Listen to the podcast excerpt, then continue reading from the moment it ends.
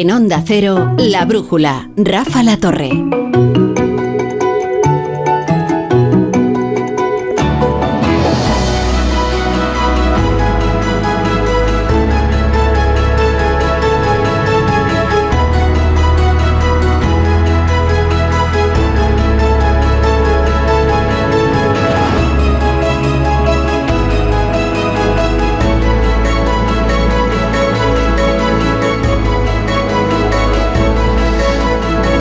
Las 9 a las 8 en Canarias comienza en la sintonía de Onda Cero, la brújula de la economía. Hoy emitimos desde Santiago de Compostela, aunque tenemos a nuestros colaboradores y sospechosos habituales repartidos por toda la geografía española.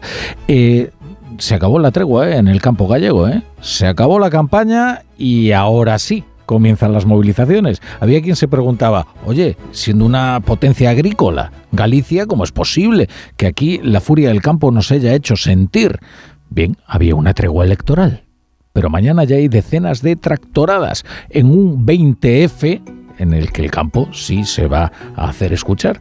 En Santiago, ante la Junta, están convocadas las tractoradas en torno a las doce y media y durarán hasta las 5 de la tarde. Y eh, bueno, se prevén que haya algunos cortes en las carreteras de acceso a Galicia.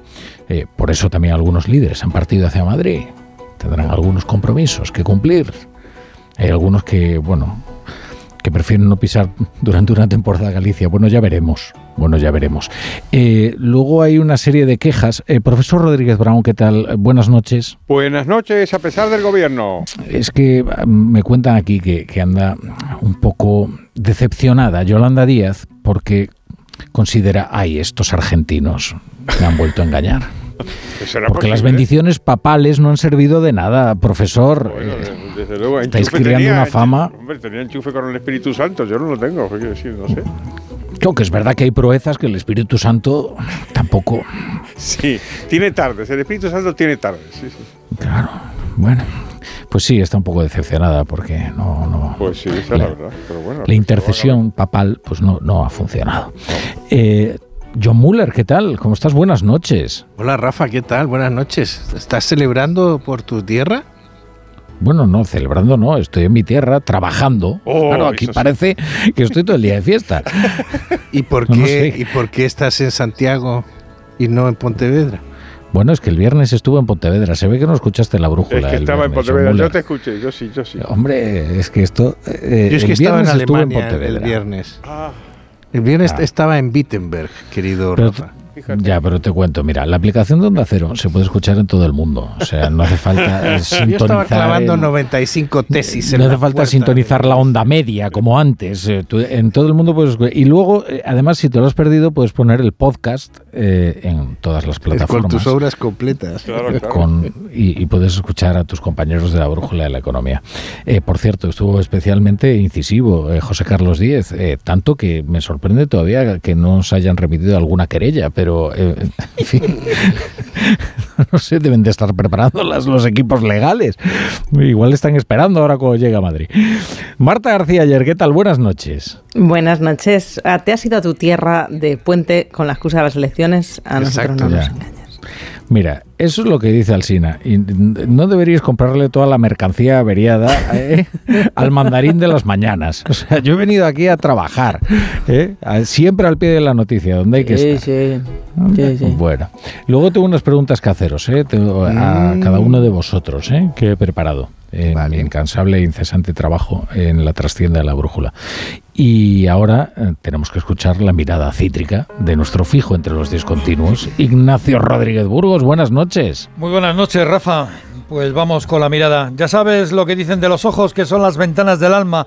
Con ellos vemos las estrellas, el pulso del pasado casi infinito, aunque Roosevelt, Theodore, siempre recomendaba mantener los pies en la tierra. Pues ahora hay compañías que pagan por escanear los ojos, el iris, lo que significa ahondar en las profundidades del ser. Es el caso de WorldCoin, paga con criptomonedas. Ya ha habido ventas en el País Vasco. Se ha ofrecido a jóvenes de 30 a 200 euros por escanear su iris, como se ha advertido en Julia en la onda. También, también se ha comentado que OpenAI de Sam Altman tiene ya en su poder los datos biométricos de unos 2 millones de personas y estos datos definen tu identidad. Ahora que hay tanta inteligencia artificial. ¿Y por qué lo quieren las empresas de inteligencia artificial estos datos biométricos? ¿Querrán el password a nuestro espíritu o el acceso a nuestras carteras? La Agencia de Protección de Datos ya ha entrado en juego. Me enviaba este fin de semana John Muller en su interesantísima revista de prensa una noticia de Wired, creo que era, en la que alertaba de los peligros de los chats románticos. Porque a, pesar de que se trata de una máquina, lo que hay detrás, eh, pues como los hombres solemos ser tan, en fin, tan fáciles, pues la gente eh, a la máquina le revelaba todo tipo de información sensible, como passwords. Y, claro, la máquina iba recopilando, recopilando. Y chico, nunca se lo habían puesto tan fácil a los espías. Ya no es necesario ni siquiera la corporeidad para poder eh, seducir a los incautos. Bueno, y dentro del mundo digital, eh, oye, qué gran noticia esta, ¿no? Que Microsoft anuncia inversiones en España por valor de 2.000 millones de euros. ¿eh? Sí, esto supone cuadruplicar la inversión de la multinacional norteamericana en nuestro país y esta inversión se va a hacer entre este año y el que viene. El presidente de Microsoft, Brad Smith, ha estado reunido hoy, esta tarde, en la Moncloa con el presidente del gobierno, Pedro Sánchez, donde han analizado diferentes acuerdos para el fomento de la inteligencia artificial ética, dicen, y ampliar el uso de esta tecnología en la administración pública y reforzar a la vez la ciberseguridad. Es la mayor inversión de Microsoft en España en sus casi 40 años de presencia en nuestro país. Por cierto, en Estados Unidos el gobierno de Joe Biden ha creado un consorcio también, un consorcio sobre inteligencia artificial con más de 200 empresas y sociedades del sector y también de otros sectores económicos y financieros. Por ejemplo, están todos los grandes de la tecnología digital como Microsoft, Google, Meta, Alphabet, pero también Nvidia, Amazon, British Petroleum o JP Morgan y así hasta 200 compañías. compañías grandes. Bueno, aquí mientras suena Tom Waits. Eh, en los negocios internacionales, eh, Ignacio, destaca la balanza exterior española. En el pasado año, las empresas españolas lograron vender casi 384 mil millones de euros. Que no es calderilla, ¿eh? estamos en niveles casi máximos y esto a pesar de la debilidad de las economías europeas, que son nuestros principales clientes. El déficit exterior se reduce así un 43%. Una de las claves está en la industria del automóvil, también en la buena marcha de los bienes de equipo y en la alimentación. El sector agroalimentario es el que presenta mayor superávit. Hoy, por cierto, el ministro Planas se ha reunido esta tarde con las comunidades autónomas ante las protestas agrarias y pide a las comunidades autónomas que ejerzan sus competencias. Y le puedo decir que mejorar el servicio que se presta al agricultor y ganadero siempre se puede mejorar. Las comunidades autónomas son gobierno ¿eh? gobierno y por tanto tienen que dar también respuesta a las organizaciones agrarias. Creo que las comunidades muchas veces lo hacen, algunas veces no lo hacen. Del campo a la ciudad. Poco antes, la organización agraria Unión de Uniones ha anunciado que piensa movilizar el miércoles del campo a la ciudad en diferentes marchas hacia Madrid, pues medio centenar de tractores. Las protestas, como ves, Rafa, eh, tanto en Galicia como en Madrid, como en Alicante, como en toda España, pues no cesan, como señala Luis Cortés, coordinador general de la Unión de Uniones. Están comunicados 500 tractores, la cifra posiblemente se nos que corta, y están comunicados 100 autobuses porque cuando un tractor recorre 400, 500, 800 kilómetros a 20 kilómetros por hora por carreteras comarcales que nos, han, que nos han dado, es porque el agricultor tiene que estar muy harto. Y así entramos, Rafa, en la tercera semana de movilizaciones y se están convocando protestas para la semana que viene. Ah, que viene. Eh, profesor Rodríguez Brown, eh, no sé si has percibido, como yo, una cierta querencia en Ignacio Rodríguez Burgos a pinchar rancheras. O sea, está últimamente muy con la ranchera, ¿no? Es un poco el género, ¿no? Yo, pienso que sí, y desde luego estoy, estoy con él plenamente. De hecho, eh, en las canciones económicas que te recuerdo que tenemos hoy, por si acaso lo habías olvidado. Es bueno recordar. Es bueno recordarlo porque se va a Galicia, no sé qué, y ya se olvida. Bueno, pues en las canciones económicas hemos, hemos puesto rancheras rancheras. Hemos Hoy. puesto rancheras del famoso Hoy toca José ranchera. Alfredo. No, no, no, hoy no, hoy no. Ah. Uy, hoy tenemos una cosa maravillosa que no te voy a adelantar. Pero hemos puesto rancheras, hemos puesto al grandísimo José Alfredo Jiménez, o sea que esto estoy con Rodríguez Burgos, Sí, sí, en este caso, como en todos. ¿Qué tal está hoy? Un poquito demagógico, ¿no? Un poquito No, no, pero has estado muy acertado, porque las rancheras, al fin y al cabo, eh, viene de rancho, de campo, Ahí, ahí. de explotación agraria. Sí que sí. Un, un tal José Alfredo que decía, decía Joaquín Sabina. Sí, sí. Eh, decidme los presentes, ¿el profesor Rodríguez Brown ya se ha golpeado eh, repetidamente la esfera del reloj? Está haciéndolo está haciendo Mira, a, ver- a ver si la oyes aquí al lado del micrófono, mira ahí. Claro. ¿Oyes? Mira, Ah, mira, bien, ve bien. cómo suena la esfera del Rolex Un de oro. reloj bueno, ¿eh? Se ve que es bueno, Sí, sí. bueno. Oh, sí, sí. Sí, El- digital no es. No, no, no es digital, no. Est- Estaba echando de menos ya su gesto quejicoso, que desde aquí no puedo ver, pero afortunadamente puedo escuchar y así siento la presión Ahí está. del tiempo.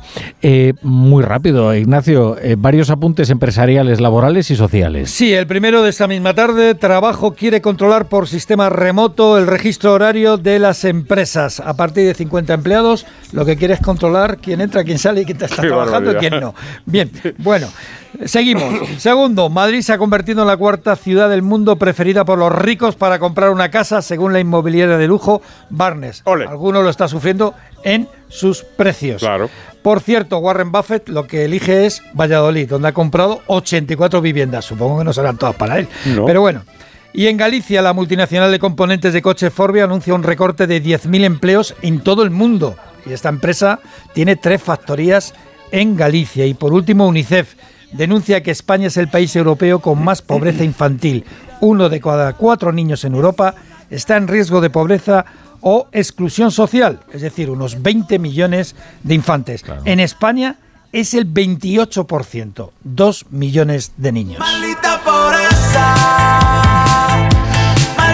Mira Warren Buffett, ¿eh? Mira Warren Buffett comprando casas en Valladolid. ¿eh? ¿Por Yo qué? siempre- ¿Por qué será? ¿Por qué será? Yo le suelo decir a Peláez que Valladolid, el día que, que lo descubra todo el mundo, eh, bueno, pues querrá irse Pues para allá, claro, porque es una de las ciudades más habitables de España. Eh, Desde bien comunicada, cerca de todo, se come muy bien, se vive muy bien. Y con uno de Eh, los mejores museos de Europa, Fíjate. es verdad. el Museo de la No, pero- Escultura. Es verdad. Pero esto indica algo, o sea, él, él dice, bueno, aquí seguro que quiere venir la gente a vivir. Y una Semana Santa muy bonita. Sí. Sí, y, y- y que está minusvalorada porque como hay Semanas Santas tan fuertes en, en el sur de- del país, la de Valladolid la- está, queda como a trasmano, pero hay unas procesiones preciosas, sobre todo la del encuentro, donde la Virgen y el Jesús crucificado se encuentran en la plaza de Valladolid. Qué bueno. Qué bonito. Bueno, pues hay más noticias de la economía que repasamos con la ayuda de Pedro Pablo González. El Producto Interior Bruto de Israel se desploma un 19% en tasa anualizada. Sí, esto equivale a una queda del 5% entre octubre y diciembre. El gasto privado ha caído un 26,3% en Israel. Las exportaciones un 18,3%. Y ha habido una caída del 67,8% en la inversión en activos fijos, especialmente en edificios residenciales. Y es que el sector de la construcción pues, sufre la falta de mano de obra debido a los llamados militares, es decir, todo el personal que había que es reservista y sobre todo a la reducción de los trabajadores palestinos. Claro, la movilización militar pues hace que escasee la mano de obra. Claro.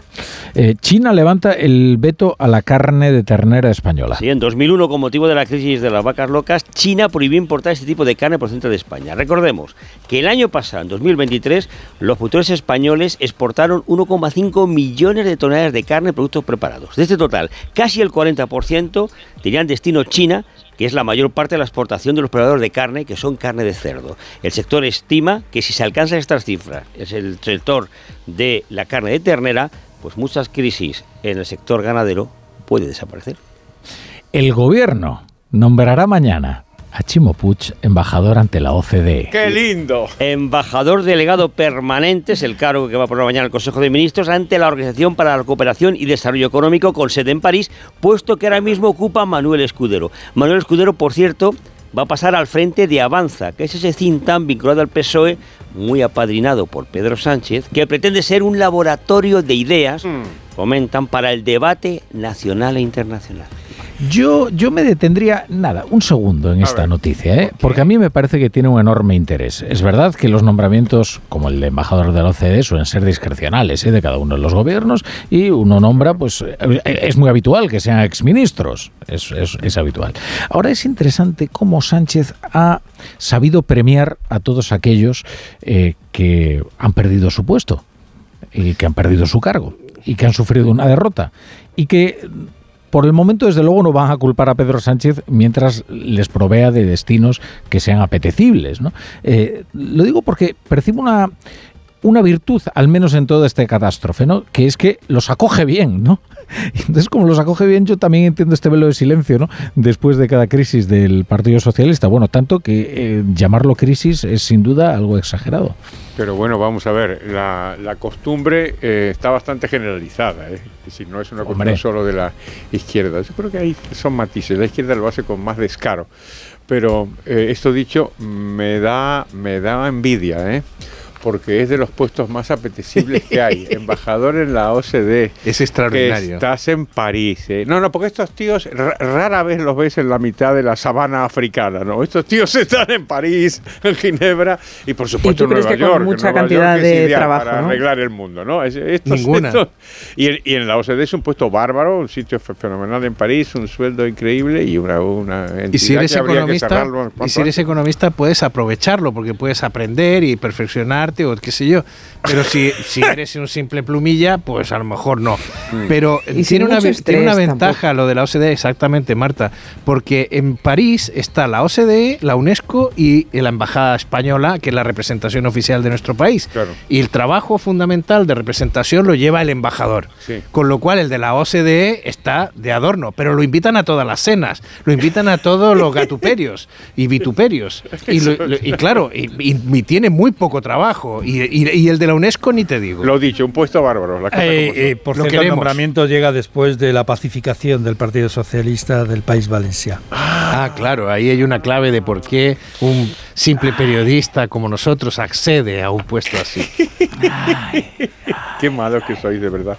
Críticos. Pero, pero ¿tú que no crees que se está llegando a un extremo de abuso con esto? Ahora hay derecho y la Fundación FIDE sacaron la semana pasada una serie de trabajos eh, relacionados con esto de la colonización, no ya no política, es que siempre se han nombrado amigos políticos, pero es que ahora son amigos directamente. Ya no hace falta que personas- sean políticos. Claro, o personas conocidas. O sea, que en el hipódromo de la Zarzuela haya una periodista que lo que pasa es que el mérito mayor es que fue jefa de prensa de Pedro Sánchez, o el desastre que ha dejado eh, Serrano, el, su jefe de gabinete en Correos, donde ha llegado Pedro Saura y ha dicho ya que las cifras de, la, de, de Correos son insostenibles. Bueno, yo es que. A Serrano lo han nombrado director de las autopistas Exacto. del Estado. Lo ha recuperado, lo ha recuperado Puente en el Ministerio de Transporte y lo ha puesto director director de, la- de infraestructuras de las autopistas del Estado. Pero hubo presidentes de grandes compañías que tenían, aparte de sus méritos profesionales, llegaron por cercanía de pupitre. Mm, Sí, sí, sí, claro. Por eso digo que es de todos los partidos, claro. Claro, sin duda.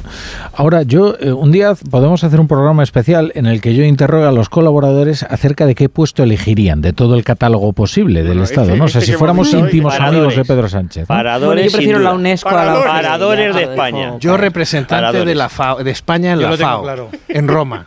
Yo lo tengo claro, representante español en el enlace permanente del estrecho. Creo que llevan 25 años estudiando cómo hacerlo y ahí Ah, sí, no- ah, no- por eso me quedaría cerca de Sotogrande. Sí, sí, ¿no? vamos, eso Bueno, que ser genial. Tú Soto miras a Grande va a ser un infierno, pero, pero tú tienes narcos ahí. Por eso. Pero igual podías, en fin, lavar mi imagen. Bueno, entonces tenemos eh, Pedro Pablo que se iría a paradores. Yo pensaba que iba a haber una disputa eh, por paradores, pero no, veo que ha sido una, un reparto bastante pacífico. Por eso he sprintado rápido para cogerlo. Ahí, ahí. ¿Y Marta Claro, qué dijo? Porque Marta eligió la Yo- UNESCO.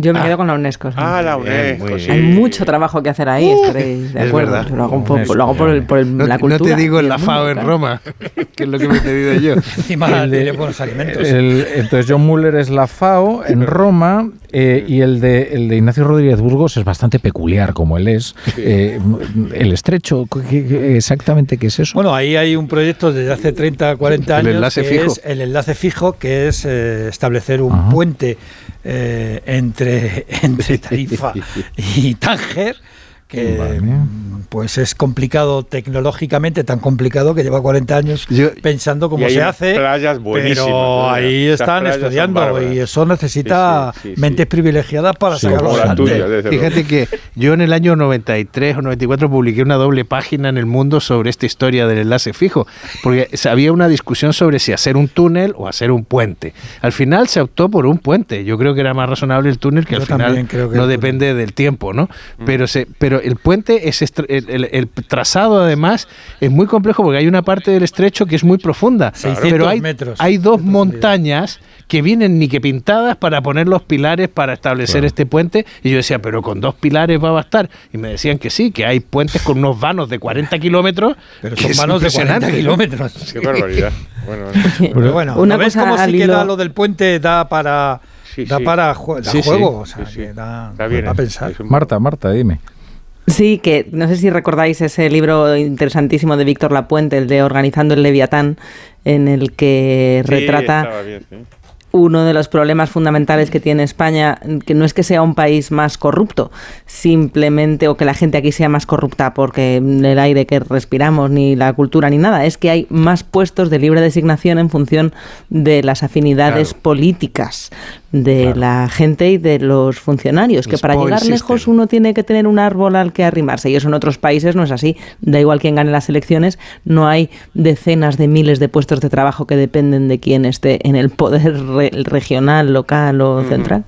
Eh, En, Bueno. este, en, esta, en esta campaña que han iniciado Hay Derecho y la Fundación FIDE para intentar profesionalizar los nombramientos en las empresas públicas, se cita mucho el caso de Portugal, que Portugal ha creado un organismo de, para, de para fichar em, personal de alta dirección, o sea, de- para el Estado. Y es, sería una especie como de headhunter con criterios de lo público, digamos, o sea, en el que se buscaría eh, gente con muchos méritos para la administración pública y se le remuneraría un poco mejor, pero se le exigiría pasar esta selección que tendría criterios como de headhunting, ¿no? Bueno, ahora está ocurriendo algo curioso en Moncloa, que están eh, reproduciendo todo el Consejo de Ministros, pero en miniatura, ¿no? Ah, sí. una oficina de cultura, ya tienen una oficina económica. Luego han creado otra oficina también que corresponde a las competencias de no sé qué ministerio, no lo, no lo recuerdo, ¿no? Eh, con lo cual, así esa duplicidad, pues siempre garantiza que haya puestos para todos, ¿no? Yo, yo si tuviera que elegir, pues eh, yo creo que elegiría, pues no sé, el consulado de Chicago, por ejemplo, está muy bien. Pues hace un frío que Eh, Yo pela. creo ¿eh? que Frío, te hacen ¿eh? trabajar ahí. ¿eh? Yo creo que ahí tienes No, que trabajar, no, que no, no es tu idea. no, claro. Ahí había mucho curro No, por el no. tema de las de- en el consulado había mucho trabajo porque hubo quejas el año pasado por la atención porque era muy tarde Sí. y porque hay mucha gente solicitando Bueno. la nacionalidad, etcétera. Pues lo Qué mal te lo monta, Rafa. No, pues entonces lo. Bueno, no, hay que buscar otra cosa para eso. competiría, competiría con Pedro Pablo por paradores. Ay. Eso, eh, me esforzaría más en, eh, en mi amistad con el, con el presidente. Bueno, fuera. pues tú, tú haces Eh, presidente y yo jefe de prensa. Tampoco eso. vamos a discutir, ¿no? Os diré, os diré una cosa que cuando yo era periodista eh, y bueno, te, tuve la suerte de ser corresponsal diplomático unos años, entonces viajaba mucho con, Hombre. con Moratinos, entonces el jefe Ajá. de la diplomacia española, y hacíamos unas giras africanas tremendas, ¿no? No diré el país, ¿no? Pero bueno, en fin, hay varios candidatos, ¿no? Pero siempre eh, que llegábamos a alguno de estos países verdaderamente complicados, yo pensaba, oye, qué cabronada le tienes que haber hecho al presidente para terminar en una embajada aquí, ¿sabes? Porque imagínate el destino. Nunca van los amigos. Los amigos del presidente ¿Verdad? jamás van ahí, jamás, jamás. jamás. Sí, es Pero lo más eso luego da parecido- muchos puntos. Claro, es lo más parecido a un gulag en, en la política occidental, ¿no? Digamos, y democrática. Pero bueno, en fin, eh, no, no diremos los nombres. Bueno, Eh, los diplomáticos se, la- se las apañan. ¿eh? Yo conozco a alguno que ha estado en un país de por, eso, de por ahí, que antes había estado en Chile o en algún sitio así, Y claro, las comparaciones son odiosas. hombre. Pero te- siempre te terminas adaptando, descubres que el baile de determinada tribu tiene características específicas. O... Estoy seguro que cualquier Fíjate- sitio tiene encanto, pero volviendo al tema que nos interesa. ¿A qué hora voy a Aquí- cantar? No, no, no. Lo, lo- lo que nos interesa, volviendo al tema que nos interesa, aquí la cuestión es ¿dónde van los amigos? ¿Dónde van los amigos clave. del Prezi? Esta es la ahí, ahí, clave. ahí está. Bueno, y también me buscaría un destino en Mallorca. Si hubiera ahí algún puesto. Mira, a Mallorca nos vamos a ir, porque el Auditorium de Palma está acogiendo la ceremonia de entrega de los, eh, de los premios Onda Cero Mallorca. Ah, qué bueno. Sí, sí, los decimoterceros premios, la deci- decimotercera edición de los premios Onda Cero Mallorca. Ante más de 1.200 personas se van a conceder 12 galardones, entre ellos el premio del turismo se concederá al Grupo Barceló, que acumula más de 90 años de experiencia en el sector turístico nacional e internacional. Y nos vamos a ir a ese auditorium donde está ya Patricia Segura. La gala de los premios Onda Cero Mallorca acaba de empezar en el Auditorium de Palma con la presencia del director general de A3 Media Radio, Ramón Osorio, y el director regional de A3 Media Radio, Illes Baleas, Juan Carlos Enrique, que han querido destacar el compromiso de A3 Media Radio con Mallorca y sus gentes. En esta gala se entregarán 12 galardones a empresas, personas y entidades mallorquinas en diferentes categorías, lo que supone entregar un reconocimiento a la sociedad balear. En un evento que ha reunido a más de 1.200 personas y que contará, por cierto, con la actuación del humorista Agustín El Casta. Bueno, pues eh, estaba pensando, estaba pensando que ahora ya solo nos queda ganar las elecciones eh, para poder repartirnos todos esos puestos y, y- y llevarnos bien entre todos después de haberlas ganado, que es lo más complicado. Ahora me vais a dejar poner eh, un- unos consejitos, unos anuncios para sostener, eh, en fin, este, este humilde lugar que a todos nos acoge.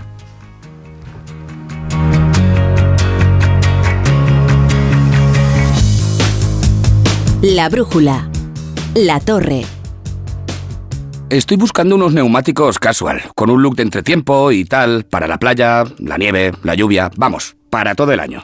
Si lo que quieres es algo que agarre con todo, los neumáticos cuatro estaciones son tendencia. Aprovecha el 2x1 de Peugeot Service con las mejores marcas y triunfa en cualquier pasarela, est- esto carretera. Condiciones en peugeot.es. ¿Entramos en tus recuerdos o qué? Yo soy súper sensible para estas cosas. Este es tu cole, ¿no? Este es mi colegio, tío. Aquí donde yo jugaba fútbol, tío. Cuando quería ser futbolista. El camino a casa. De los regalos más bonitos que me han podido hacer nunca. ¿eh? Con Roberto Leal. Nuevo programa mañana a las diez y media de la noche en La Sexta. Ya disponible solo en A3 Player. ¿Te lo digo o te lo cuento? Te lo digo. No me ayudas con las pequeñas reparaciones de casa. Te lo cuento. Yo me voy a la mutua. Vente a la mutua y además de ofrecerte nuestro servicio de manitas hogar, te bajamos el precio de tus seguros, sea cual sea. Llama al 91 555 5555. ¿Te lo digo o te lo cuento? Vente a la mutua. Condiciones en mutua.es. Pensar a lo grande no es poner el logo gigante para que todo el mundo lo vea. Es que todos te conozcan a través de Internet. En Orange Empresas te ayudamos a crear tu página web profesional y mejorar tu posicionamiento en Internet para aumentar tu visibilidad y conseguir nuevos clientes. Las cosas cambian y con Orange Empresas tu negocio también. Llama al 1414. ¡Vigor, gor, gor, gor, gor, gor, gor, gor! Toma Energisil Vigor. Energisil con maca contribuye a estimular el deseo sexual. Recuerda, energía masculina, Energisil Vigor. ¿Qué tal, vecino? Oye, al final te has puesto la alarma que te recomendé. Sí, la de Securitas Direct. La verdad, es que es fácil que puedan colarse al jardín saltando la valla. Y mira, no estábamos tranquilos. Lo sé. Yo tuve esa misma sensación cuando me vine a vivir aquí. Protege tu hogar frente a robos y ocupaciones con la alarma de Securitas Direct. Llama ahora al 900-272-272. Recuerda, 900-272-272. ¿Qué, ¿Qué es lo peor de las redes sociales? Estar enganchado a la pantalla. Que nos bombarden con notificaciones todo el día. Los comentarios de haters. El ciberacoso. Las fake news. Pero ¿sabes qué es lo mejor? Que podemos cambiar las cosas. Demostremos que también somos capaces de usar las redes sociales con cabeza. Si tú también quieres formar parte del cambio, regístrate en Efecto 1000 y sube tu vídeo. Nosotros ya formamos parte de la generación 1000. La generación que usa las redes sociales con cabeza. Entra en efectomil.org. Un proyecto de la Fundación A3 Media con la colaboración de la Fundación Telefónica.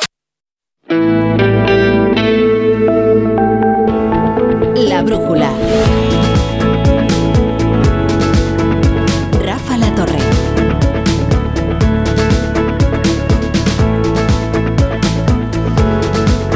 En la brújula de la economía con John Muller, con Carlos Rodríguez Brown, con nuestro fijo entre los discontinuos Ignacio Rodríguez Burgos y tenía yo pendiente preguntarle algo, algo a Marta García ayer y me lo recordó esta noticia eh, que me contaba Juanjo en la revista de prensa de que habían salido unas gafas chinas mucho más baratas que las de Apple. Ah, eh, porque son una imitación, claro. Eh, pues fíjate, de 3.200 euros a 200 euros. Claro Ah. que decía, eh, una cosa es lo que cuesta y otra lo que vale. Pues ese es el problema, ¿no? Es que le escuchaba el otro día al Sina, puede ser que tú ya has probado las gafas estas, Marta, o era sí, una sí, exageración. sí que las he probado. ¿Ah, sí?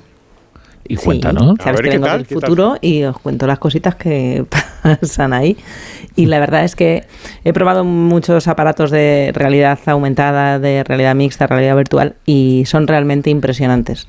Son realmente impresionantes la sensación de tener un coche de carreras o una, o una camilla de operar enfermos en medio del salón de casa, pero realmente tu cerebro sabe que no está ahí, que son unas gafas, pero tus ojos lo están viendo, o sea, engaña realmente al cerebro. Y, y tiene una calidad y, hombre, sería mejorable la autonomía, tiene todavía muchos peros.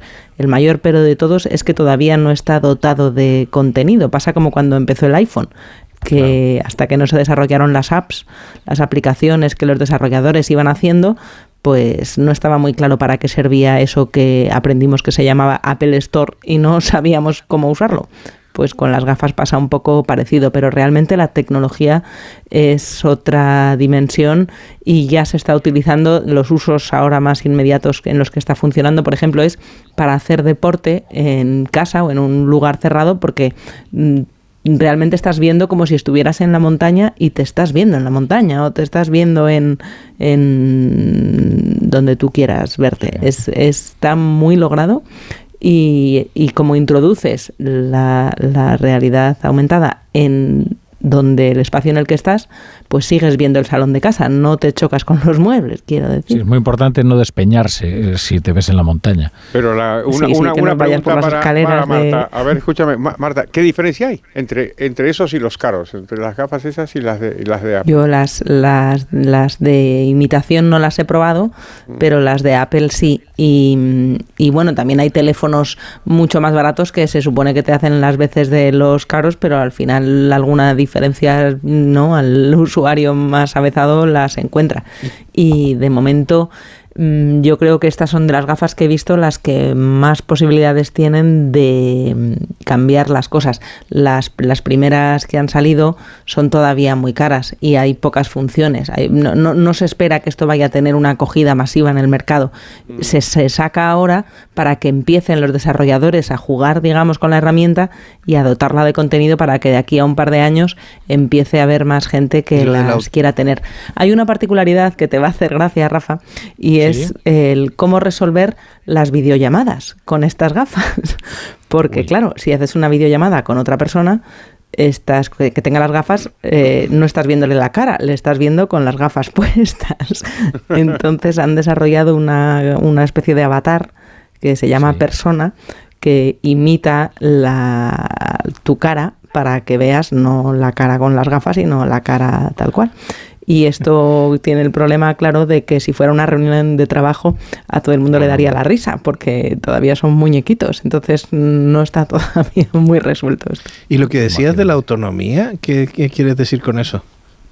Bueno, pues porque para ser un artilugio de usar en casa no es muy aparatosa la batería, se- Ah, tiene una mm, batería. no es como otros dispositivos em, que necesitan una asistencia, necesitan alguien que te sujete por detrás el aparato. Aquí puede ser individual, pero claro, todavía no tiene tantas horas como sería deseable si que uno quiere, por ejemplo, es un gamer o está jugando mucho a algún videojuego y quiere echar una partida larga. Todavía tiene que mejorar, pero no es nada aparatoso y es muy cómodo. El hardware es el hardware es bastante cómodo, la verdad. Claro. Qué bueno. Eh, eh, esto de que faltan aplicaciones me recuerda cuando salió el, el iPad. Eh, claro, eh, entonces nos parecía que era un iPhone grande, ¿no? Y no le veíamos más utilidad que Sí, al y iPhone. encima un teléfono con el que no se podía llamar. Era de este. Eso es, eso es. Entonces un, un- un amigo, un amigo mío, eh, eh, especialmente atrevido, eh, dijo, mira, al primero que se compró el iPad se lo quiso afear de una manera muy arrogante y entonces le dijo, mira, puso el modo reloj y, le dijo, y entonces dijo, lo cuelgas de aquí y ya tienes un reloj de pared.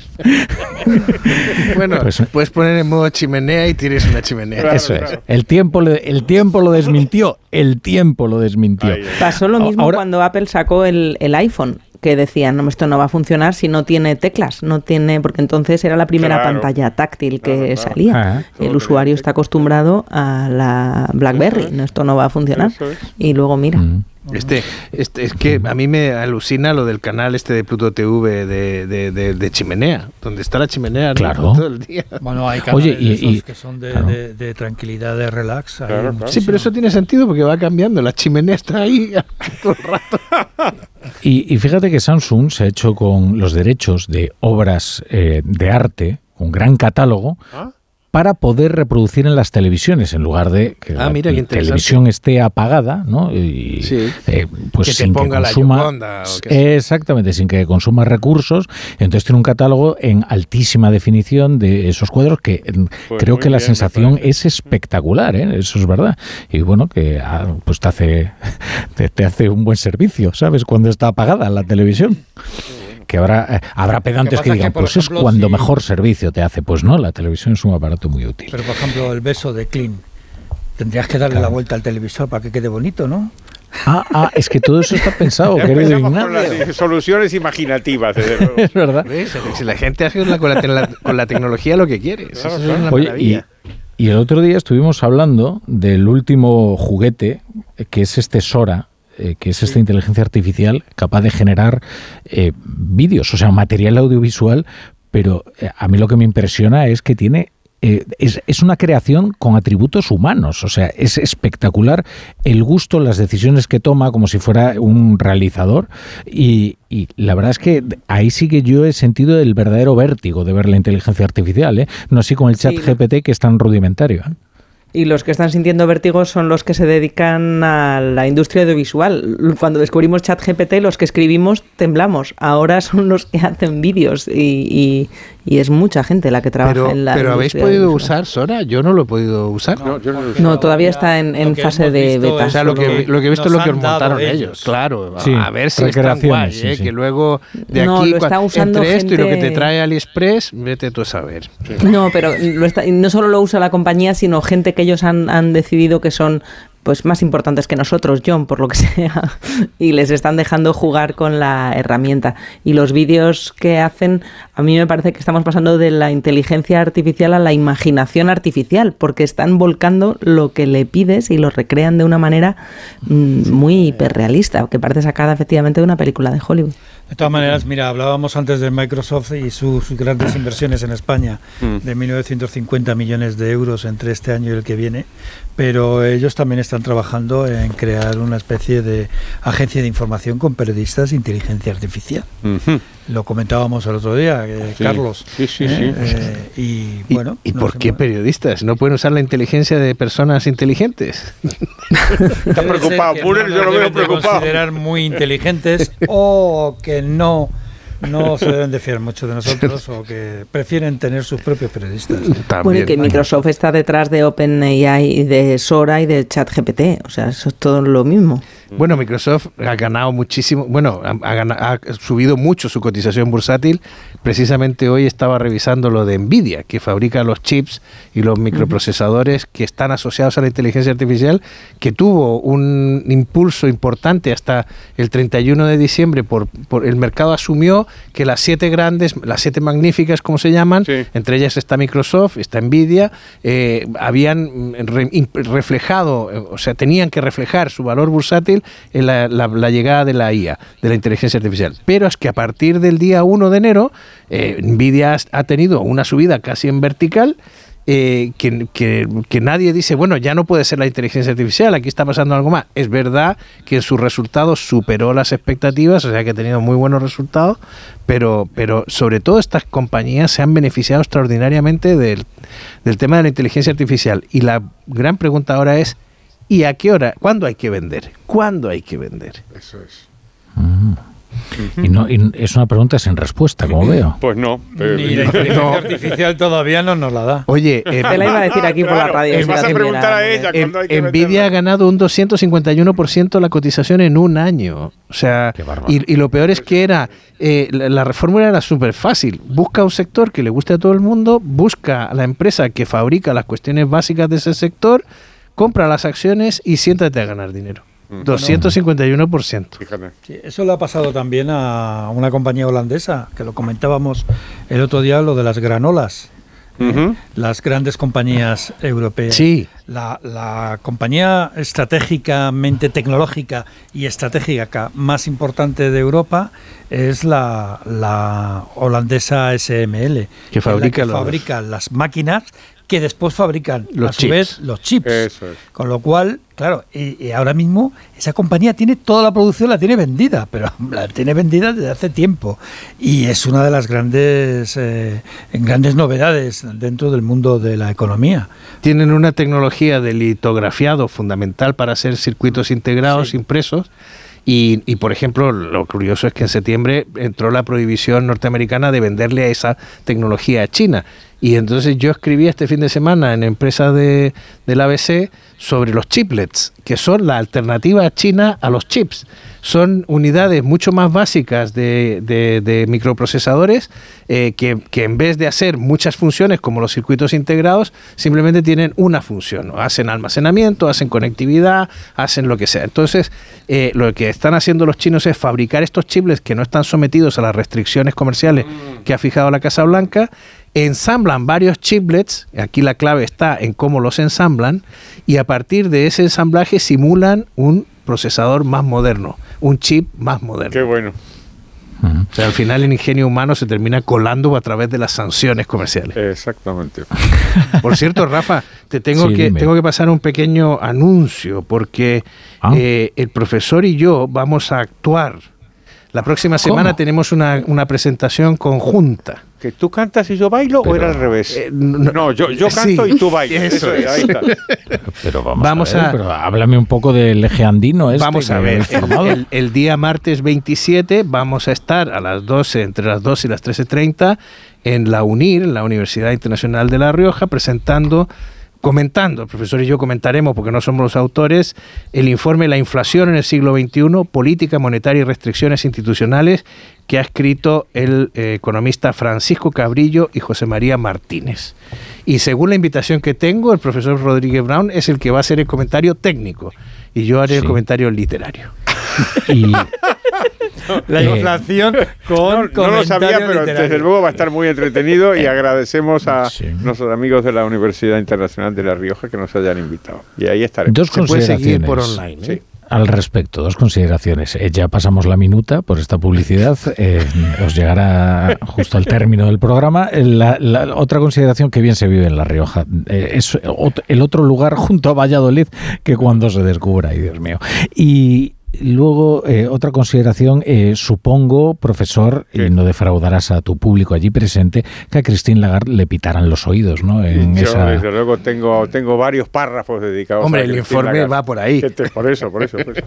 Está, está haciendo el profesor Gabriel una cosa bien interesante, lo hemos comentado alguna vez aquí en la Bruja de la Economía, que es aplicarle los- el análisis económico de la política, que es lo que hace la Escuela de la Elección Pública, también a los bancos centrales. Los bancos centrales se han mantenido bastante al margen de estos análisis.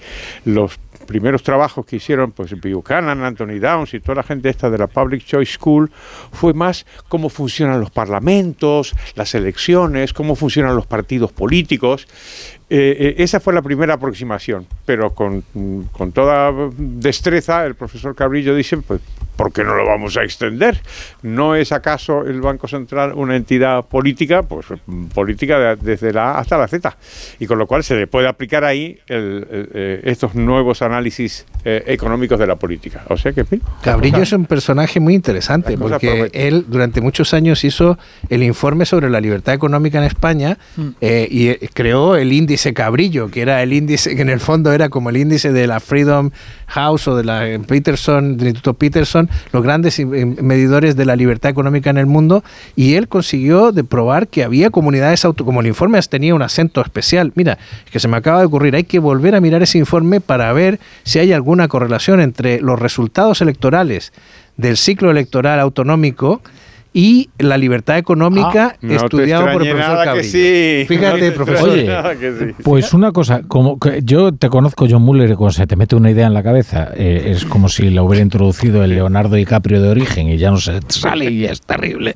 Entonces, eh, como seguro que vas a preparar algo para ABC, eh, antes Te lo contaré a vienes ti. aquí, no- eso es, está, nos lo bien, cuentas, nos lo cuentas. No, vale. porque es muy interesante, eso es verdad. Sí. A ver si la libertad económica es un motor electoral o no lo es. Así Porque es. la gente dice vivan las caenas. La, la casualidad es de la vida, porque este fin de semana se celebraba el, cuatro- el cuarto centenario de Juan de Mariana, Ahí. que fue el primer eh, pensador occidental que defendía la libertad, que defendía, eh, fue el primero en estudiar, por ejemplo, la depreciación del vellón, de- del- de- Así de- es. del dinero. ¿eh? y además fue el creador de la teoría en esa búsqueda de la libertad del individuo, fue el primero que justificó y, y, bueno y codificó el derecho del tiranicidio de un Ah, sí. pueblo frente a un monarca absoluto, hasta el punto que Cromwell cuando preguntaron, Claro. "Pero, oiga, ¿usted cómo es que le ha cortado la cabeza a Carlos I? Y dijo Cromwell, hombre, yo es que leo a Juan de Mariana. Claro, pero bueno, es que no solo Cromwell, lo leía John Locke también. Por y gran parte, o sea, y, y Y los gran parte. fathers americanos Eso también. es, gran parte. Es que esto es una de esas cosas que nos pasa en España y que no prestamos atención el, y que no defendemos con suficiente pasión. El, eh, el- en los, en John Locke, cuando, o sea, los, las bases liberales salen de Juan de Mariana y salen de la escuela de Salamanca. Eso es, y aquí hay un profesor español. Casi se ocultaba, ¿no? O sea, es Ah, como- sí. Hay un profesor no español que se llama León Gómez Rivas, que ha estudiado el- este movimiento de las ideas que se refiere John, y es una cu- cuestión bien interesante. Dice que lo que pasó es que estas ideas españolas, españolas de la Escuela de Salamanca y la escolástica de los siglos eh, eh. XVI y XVII, migraron, las ideas migraron y se desplazaron al, al norte, norte. de Europa, a Holanda Ah, que era, obviamente también siguiendo la prosperidad económica. Y desde eh, los Países Bajos dan el salto y cruzan Hmm. el canal. De tal manera que la escuela escocesa de filosofía moral, que ha dado las figuras de David Hume, Adam Smith y gente tan importante, tampoco surgieron de la nada, sino que llegaron de esa corriente Claro. que el profesor Gómez Rivas rastrea hasta España. Así que fíjate, Rafa, las- Sí, sí. el itinerario de las ideas. Por cierto, es tardísimo, ¿eh? Sí, es que te iba a decir, por favor, golpéame, es que golpéame la mira, esfera te- para que yo sienta un poco la presión. ahí. Efectivamente. Ah, Vamos a hacer una pausa muy ya, rápida. Eso es. claro. Y, y vamos con Aurelio Medel y luego ya el profesor que está ahí metido presión. Bueno, no, vamos ya, vamos ya con Aurelio Medel. Ya es que no puedo soportar la presión. El sector bancario nos trae la columna de Aurelio Medel, La Lupa. Aurelio, ¿qué tal? Buenas noches. Buenas noches, Rafa. En las últimas semanas se ha abierto un debate, especialmente en Londres, sobre el papel de los bancos en la lucha contra la financiación del terrorismo y el blanqueo de capitales. Cuando una persona o empresa aparece en las listas de los programas oficiales de sanciones, los bancos cruzan esos nombres con sus bases de datos. Si es cliente, bloquean inmediatamente su operativa y si no lo es, queda fijada una alerta que impide que opere. Sin embargo, si personas o empresas limpias que no están en esas listas internacionales actúan de testaferros de los malos, es difícil que las entidades financieras se enteren, pues los delincuentes no avisan. Los bancos invierten muchos recursos en sistemas para evitar ser utilizados para cualquier delito y cuando tienen conocimiento de prácticas sospechosas lo comunican a las autoridades ipso facto. Dicho esto, la responsabilidad de la detección de esas prácticas delictivas corresponde a los departamentos de policía e inteligencia de los estados. En definitiva, Rafa, los bancos son colaboradores necesarios, pero ni pueden ni deben hacer de policía. Esa es una competencia indelegable del Estado.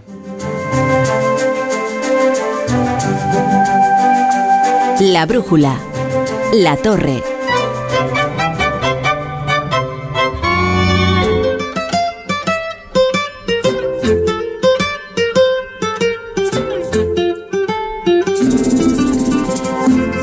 Hoy es lunes y tenemos al profesor Rodríguez Brown preparado para ilustrarnos con sus canciones económicas. Pues hoy, querido Rafa, queridos compañeros, queridos oyentes, tenemos posiblemente al músico popular norteamericano más importante del siglo XX. Pínchame eso, Gómez.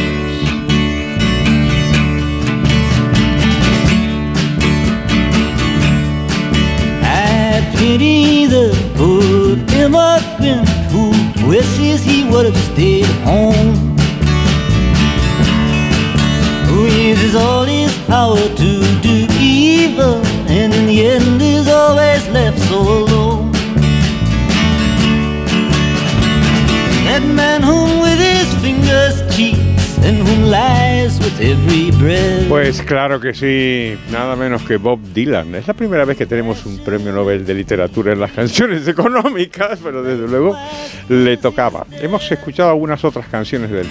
Esta canción se llama I Pity for the Poor Immigrant. Me compadezco del pobre inmigrante. Y entonces, bueno, pues yo me preparé para, para escuchar una canción que, que, trata de eso, claro está. Sabía que había, una, había algunas referencias bíblicas, concretamente al libro del Levítico, que me imagino que habréis leído con detenimiento, y en el capítulo 19 y en el capítulo 26 del libro del Levítico habla de la importancia de tener empatía hacia el forastero. Entonces yo pensé que la cosa iba a ir por ahí. Y ante mi asombro, me encuentro con comentarios sumamente agresivos contra los inmigrantes. Entonces habla de que eh, eh, eh, se compadece del inmigrante, pero claro, dice que usa todo el poder para hacer el mal, que utiliza sus dedos para hacer trampas y que miente cada vez que respira. Who lies with every breath. Yo dije, qué cosa más rara. Entonces ya me puse a mirar a ver qué habían dicho los analistas a propósito de esta canción. Y efectivamente estaban tan confundidos como yo. Y si, y si veis un poquito las, los textos que se han escrito, hay interpretaciones realmente muy, muy diferentes y la gente no termina de entender qué es lo que pasa con esta canción y cómo es posible que Bob Dylan tenga esta canción con este título y después diga estas cosas. Dice, está enamorado de la riqueza misma. Who falls in love with wealth itself. Dije, qué cosa más extraña. Bueno, pues eh, Bob Dylan no es Bob Dylan por casualidad y a uno no le dan el premio Nobel de Literatura tampoco por casualidad. Y lo que hay ahí es un mensaje contradictorio donde intenta Dylan contar las dos historias, contar la historia de efectivamente que hay que, hay que compadecerse y hay que tener empatía, como dice la Biblia, con el forastero. Y también todos nosotros tenemos una cierta actitud de hostilidad. Eh, la palabra hostil etimológicamente ah. significa, aparte de enemigo, extranjero. ¿eh? La idea de que el extranjero es el enemigo lo tenemos, bueno, nosotros y todos los animales. ¿eh? Todo lo que es extraño resulta, resulta chocante y, nos mueve al rechazo. Y es solo hacia el final, hacia el final de la canción, en donde empieza eh, eh, Dylan a juntar todas estas, estas interpretaciones tan diversas y a, y a explicar en el fondo por qué la canción se llama así y por qué invita a una, a, una, a, una, a, tener empatía con los inmigrantes y al mismo tiempo a luchar contra esos sentimientos que tenemos todos de rechazo al, extranjero. Y al final ya está, ya dice que el inmigrante pues se, esfuerza eh, muchísimo y que, y, que, y que deja su sangre en el, en el país a donde, a donde migra y, y termina con una gran una gran simpatía por el inmigrante, pero resulta muy, muy chocante la canción y extraordinariamente sutil. Y invito a nuestros, a nuestros oyentes, oyentes de la brújula de la economía, que le echen un vistazo o una oída, una escucha a esta canción. I Pity the Poor Immigrant de Bob Dylan.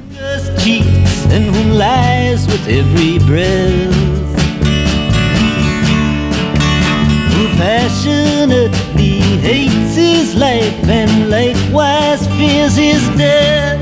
Te cuento algo más, Rafa. Esta, esta canción la, la compone Dylan desde el año 1967, ¿no? Y ahí lo que le pasó es que un poco antes había tenido un accidente, un accidente de moto. Y entonces Dylan se pasó pues eh, un año y medio en, en recuperándose en, en su casa, que está en Woodstock, claro está, ¿a dónde iba a estar? Y mientras se recuperaba, pues componía, eh, componía canciones y, y- y el- lo que se llamó el- el John Wesley eh, Harding, ¿no?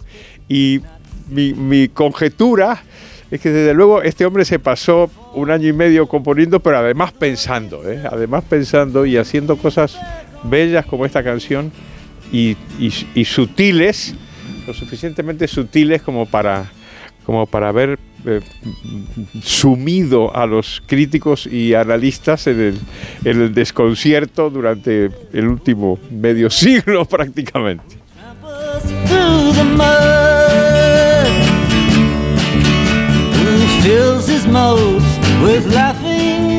Bueno, Rafa La Torre, quería preguntarte una cosa. Eh, ¿Te ha gustado? Me ha encantado, profesor. Pues, Además, fíjate lo que es el poder de sugestión de la radio. ¿eh? Profesor, me, me gusta más que cuando te tengo de cuerpo presente, ¿sabes? Escucharlo, de verdad.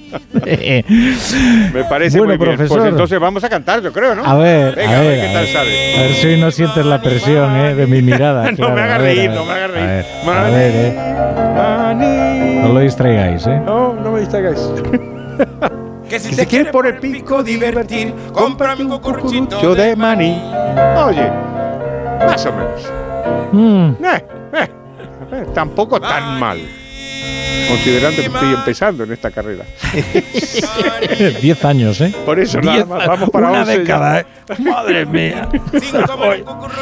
Luego viene el miércoles y se pone chulito, claro. Claro, Simon Garfunkel. Es fácil. Esa le gusta a José Miguel Aspiros esa canción. Y la próxima Paquito el chocolatero, que como no tiene letra. ¿Cómo eres de Hola, malo? queridos. He disfrutado mucho, he disfrutado mucho con vosotros y con la brújula de la economía hoy. De verdad, ¿eh? que si tuviera a mi disposición todas las herramientas del Estado, os buscaría un destino inmejorable a cada uno Muchísimas de vosotros. gracias, doctor. Gra- gracias, yo menos muy de ti. Cuídate mucho. Adiós, Carlos liberales. Brown, Marta Adiós. García ayer. Adiós, adiós. Ignacio Rodríguez Burgos, te veo mañana. Hasta mañana. Comer un cucurucho de maní.